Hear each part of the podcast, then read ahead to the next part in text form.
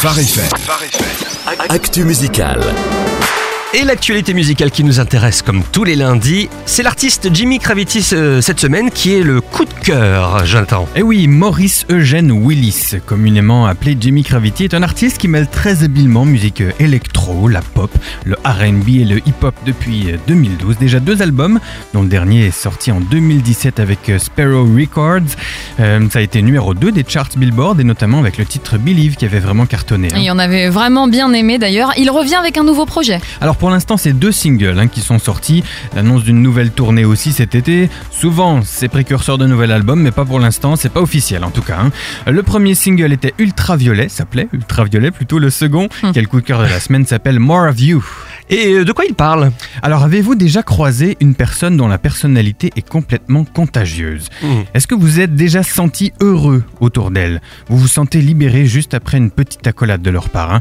Avez-vous déjà croisé ces personnes dont l'histoire construit votre vie? Elles vous inspirent au point de voir vos cicatrices comme des victoires. Avez-vous déjà regardé dans les yeux de quelqu'un et vu comme un film dans leurs yeux. Avez-vous déjà été en contact de quelqu'un qui utilise la parole comme un moyen de création? Avez-vous déjà passé du temps avec Dieu?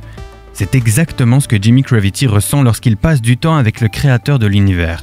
Selon lui, cette chanson est une de ces chansons qui s'écrivent pratiquement toutes seules.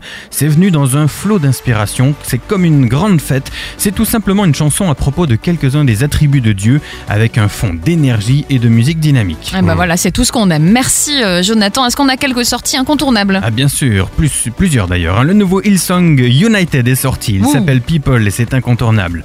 Le nouvel album de Mallory Hope, Starflyer 59 aussi, tout comme celui de Jonathan Kane et le nouvel EP de Chris Auguste.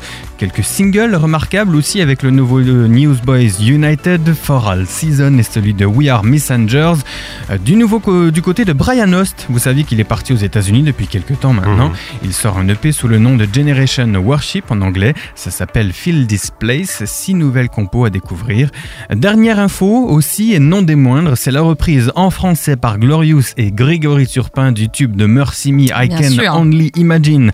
À l'occasion de la sortie du film en français sur l'histoire de ce titre, le film s'appelle La Voix du Pardon et c'est à sortir mi-mai. Exactement, FR FM est partenaire, on, on aura l'occasion d'en reparler, c'est pas mal tout ça. Est-ce qu'il y a quelques scoops à venir, Jonathan Oui, nouvel album live de Steven Curtis Chapman à sortir le 10 mai. Un nouveau Anthony Evans, ça s'appelle Altered et c'est à sortir aussi mi-mai. Il y a aussi le nouveau Apollo LTD qui est annoncé pour le 14 juin et qui s'appellera Out of Body. Et voilà, je pense qu'on a fait le tour de ce qui se pointe à l'horizon. Et c'est déjà pas mal du tout. Merci beaucoup Jonathan. Avec plaisir. Retrouvez ce rendez-vous en replay sur pharefm.com.